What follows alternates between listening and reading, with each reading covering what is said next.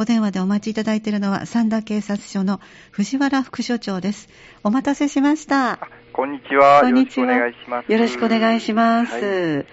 先週はですね、はい、今季最強10年に一度という寒波、はい、喧嘩的にもですね、はい、雪による交通の混乱と大きな影響がありました。そうでしたね。はい、ただもう、3日後にはですね、2月4日、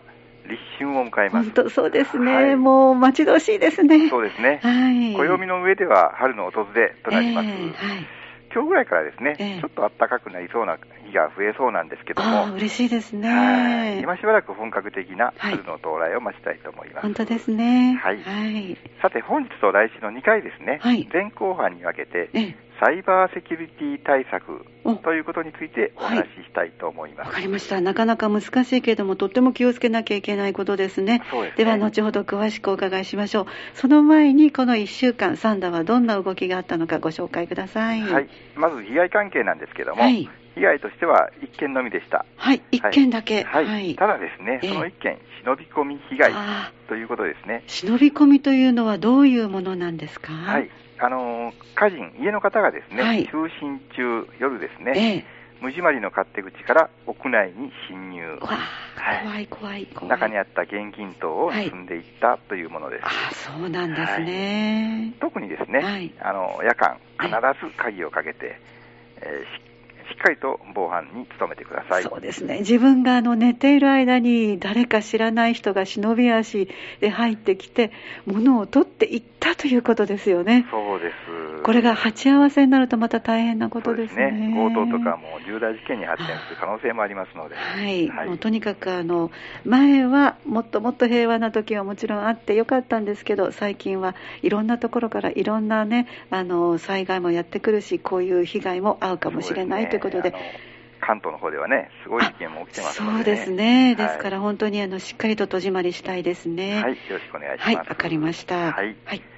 えー、次にですね、特殊詐欺関係ということで、はい、当初管内においては被害の受理、これはなかったんですけども、はい、はい、1月に入ってですね、はい、特に阪神、神戸地域において、ええ、市役所や区役所、はい、これを語る還付金詐欺の予兆電話が多発しています。予兆電話、そうですね。はい、はい電話でお金の話は詐欺ということでですね、くれぐれも騙されないようお気をつけください。はい、わかりました。特にあの油断している時にパッとかかってきて、向こうの話に乗ってしまうとね、向こうのペースになりますね。すねはい、じゃあ、電話で、えー、お金の話が出たらもう詐欺だと思って、電話を切ればいいんですね。そうですね。はい、その後に三田警察署にでもご相談いただければと思います。わかりました。ありがとうございます。はいさあ、それでは1週間振り返ったところで先ほどご案内がありました、えー、サイバーセキュリティ対策ですか、はい、はい。今日はこの話題をピックアップしてくださったのは何か意味があるんですか？そうですね。実はですね、ええ、あの政府ではサイバーセキュリティに関する普及啓発のため、サイバーセキュリティ月間というものを設けておりまして、はいはい、不審なメールによる情報漏洩被害や、はい、個人情報の流出などですね、え、生活に影響を及ぼすサイバーセキュリティに関する問題が多数報じられているということで、はいはい、これに関心を高めてくださいということで、この欠陥が設けられております。なるほど。どの期間になるんですか、はい、えー、期間はですね、はい、2月1日、本日からですね、はい、3月の18日まで。結構長いですね。長いですね。はい。はい、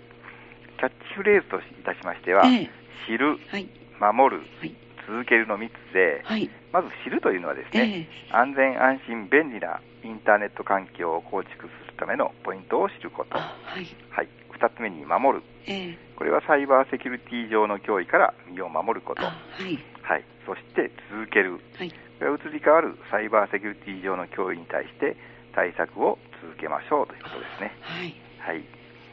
ただですね、サイバーセキュリティっていう言葉を聞いてなかなかピンとこないと思うんですけども、はい、もっとべべたく言いますとですね、インターネットなどのネットワーク、これを通じて行われる悪意ある第三者からの危険、脅威ということでですね、はい、えー、私の方からですね、えー、その一つとして偽メッセージ、はい、偽サイト、これに騙されないように用心しましょうというようなお話をさせていただきたいと思います。はい、よろしくお願いします。本日はですね、まず偽メッセージということについて、はい、あのショートメッセージサービス、いわゆる SMS であるとか、はい。はい、電子メール、はい、SNS のあのダイレクトメッセージ、はい、こういうものを利用してですね、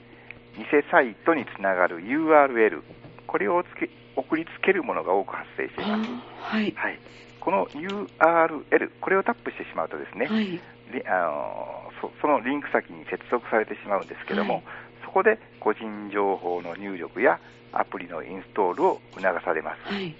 その指示に従ってですね、え ID やパスワード、えー、クレジットカードなどの情報ですね、はい、これを盗まれ悪用される場合や、うん、悪意のあるアプリ、これをインストールすることで、はい、アドレス帳などの情報、お友達の電話番号とかですね、はい、こういった情報が盗まれ悪用される場合があります。あそうなんですね、はい、具体的にはですね、観光庁や金融機関、宅配業者、通信事業者など生活に密着した事業者等を装うものから、知人や取引先になりすましたものまで様々です。はい、はい、例えばですね、支払い情報が変更された、1年以上利用がないためアカウントを提出、はい、などといって確認や再設定を促すものとかですね、はい、セキュリティ上の理由でブロックされていると、ことさらに不安を煽るもの、一番よく見かけるのはですね、お荷物をお届けに上がりましたが、不在のため持ち帰りました、はい。はい、などと日常生活で利用する宅配業者を装うものなど、はい、信用してもおかしくない内容で届きます。そうですね、はい、気をつけ、ね、なければですね、はい、先ほども言いましたアドレス帳などの情報が盗まれるということでですね、はい、周りの人にまで迷惑がかかる場合もあります。はい、まあ、対策としてですね、ええ知らない相手からのメッセージは開かない、はい、知人からのメッセージでも安全性が確認できるまでリンク先を開けない、はい、個人情報を入力するときは正規サイトであることを確認する、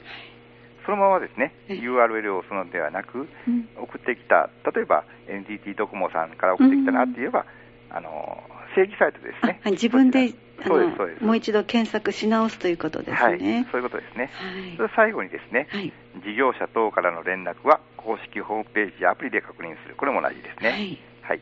ということをですね、徹底していただければなと思います。えー、はい、わかりました。なかなかあの自分でうかつにポンとこうしがちですけども、ちゃんとこう確認をしながらということですね。はい、そうですね。はい、わかりました。はい、えー、今日ご紹介いただいたえっ、ー、とサイバーセキュリティ対策、これは次回もまたお話しいただけるということですね。はい、はい、わ、かりました。では最後にまとめていただけますか？はい。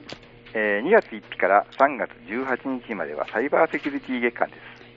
この機会にですね、一人一人がインターネットなどサイバー空間には危険がある、落とし穴があるということを認識していただき、